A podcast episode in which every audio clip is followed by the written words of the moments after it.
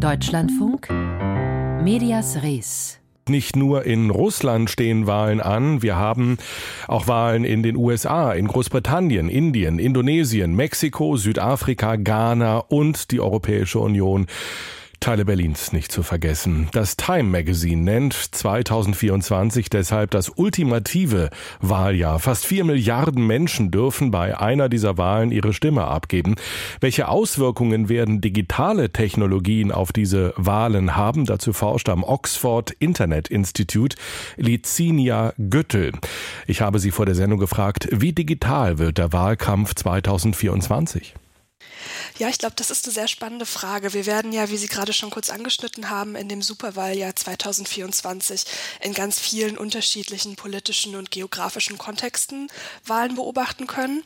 Und dort finden die Wahlen ja auch immer in sehr unterschiedlichen politischen Systemen statt, auf sehr unterschiedlichen Demokratieniveaus und entsprechend auch sind ganz unterschiedliche soziale Medien oder digitale Formen dort relevant. Also ich glaube, das ist sehr schwer, das pauschal zu sagen. Auf der anderen Seite gibt es ganz viele unterschiedliche Ebenen, auf denen wir eine Interaktion beobachten können. Also auf der ersten Ebene werfen natürlich die Wahlkampagnen viele Fragen auf. Also wie präsentieren die Kandidaten und Kandidatinnen sich auf den sozialen Medien? Wie nutzen Parteien vielleicht auch soziale Medien und Daten, um Wähler gezielt anzusprechen und für sich zu gewinnen? Und es gibt natürlich auch schon viele Debatten über soziale Medien und Desinformation. Welche soziale Medien sind von Desinformation betroffen? Reagieren die sozialen Medien und die digitalen Plattformen auch auf diese Problematik? Problematischen Phänomene wie Hate Speech oder Desinformation. Und ich glaube auch interessant, vielleicht besonders bei den europäischen Wahlen, sind solche Fragen wie, inwiefern behandeln eigentlich politische Parteien und Kandidaten diese digitalen Themen, zum Beispiel rund um soziale Medien, auch in ihren Kampagnen und Parteiprogrammen. Bleiben wir mal bei der Desinformation. Die gibt es schon lange und die Sorge, dass sie Wahlen entscheiden könnte, ebenfalls. Wie groß ist das Risiko in diesem Jahr? Ich glaube, dass Desinformation natürlich ein sehr wichtiges Thema für unsere Demokratien ist. Wenn wir über Wahlen reden und über Wahlentscheidungen, ist es, glaube ich, aber auch gut, nicht panisch irgendwelche voreiligen Schlüsse zu ziehen, weil wenn wir zum Beispiel in die Politikwissenschaften schauen, dann sehen wir auch, dass Wahlentscheidungen sehr, sehr komplexe Entscheidungen sind, die von ganz vielen Faktoren bestimmt werden. Also zum Beispiel, wie sympathisch sind mir die Kandidaten? Habe ich eine Parteibindung? Was sagt mein soziales Umfeld? Welche Medien konsumiere ich? Und wie empfänglich bin ich überhaupt für diese Desinformation. Also ich glaube, es ist immer ganz hilfreich, sich Desinformation einmal von der Angebotsseite und einmal von der Nachfrageseite anzuschauen. Also es kann natürlich sein, dass wir ganz viel Desinformation auf den sozialen Medien sehen. Das muss aber nicht unbedingt heißen, dass es eben auch eine Nachfrage danach gibt. Welches Land haben Sie denn beim Thema Desinformation ganz besonders im Blick? Also in Indonesien war das auf jeden Fall auch ein Thema, weil wir das doch schon 2012 in der Wahl in Indonesien das erste Mal gesehen haben. 2019 hat es da auch schon eine Rolle gespielt. Es gibt tatsächlich zivilgesellschaftliche Organisationen, die jetzt beobachten konnten, dass es bei dieser Wahl weniger ein Thema war.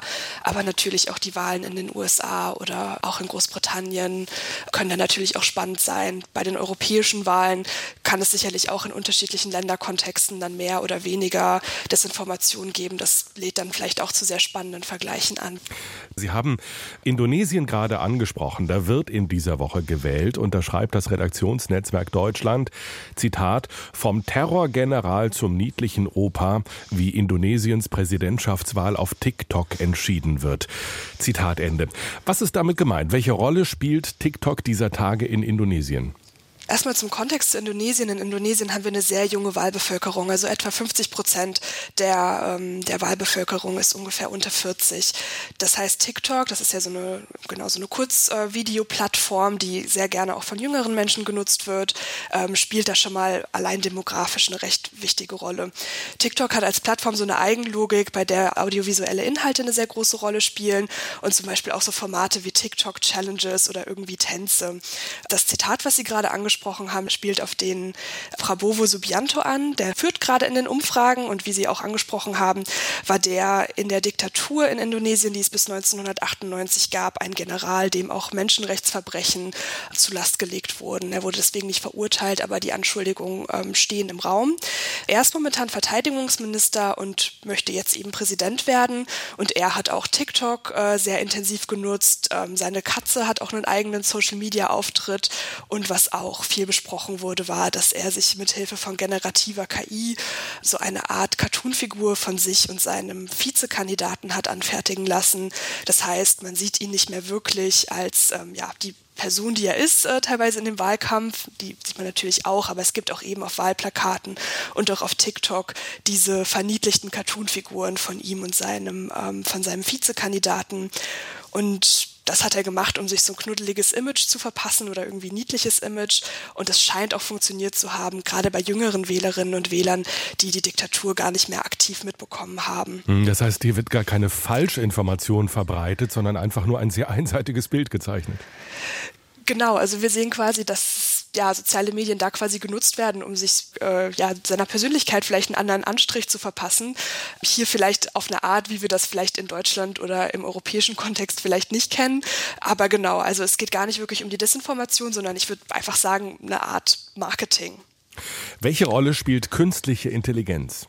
Gerade um diese generative künstliche Intelligenz gibt es ja in diesen Tagen sehr, sehr viele Debatten und sehr viele Ängste. Ich glaube, dass es da immer sehr hilfreich ist, die Einzelfälle zu betrachten und zu betrachten. Diesen Marketing-Trick oder Wahlkampftrick mit der Cartoon-Figur, das hätte man auch hervorragend mit einem Grafikdesigner schaffen können. Da bräuchte man jetzt nicht unbedingt generative KI für.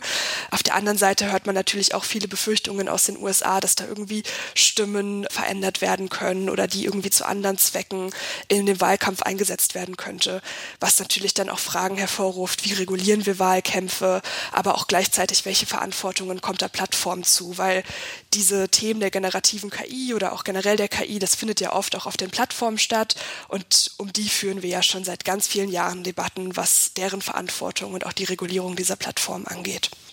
Digitalpolitik, Digitalisierung, sind das eigentlich Themen, die auch selbst im Wahlkampf eine Rolle spielen?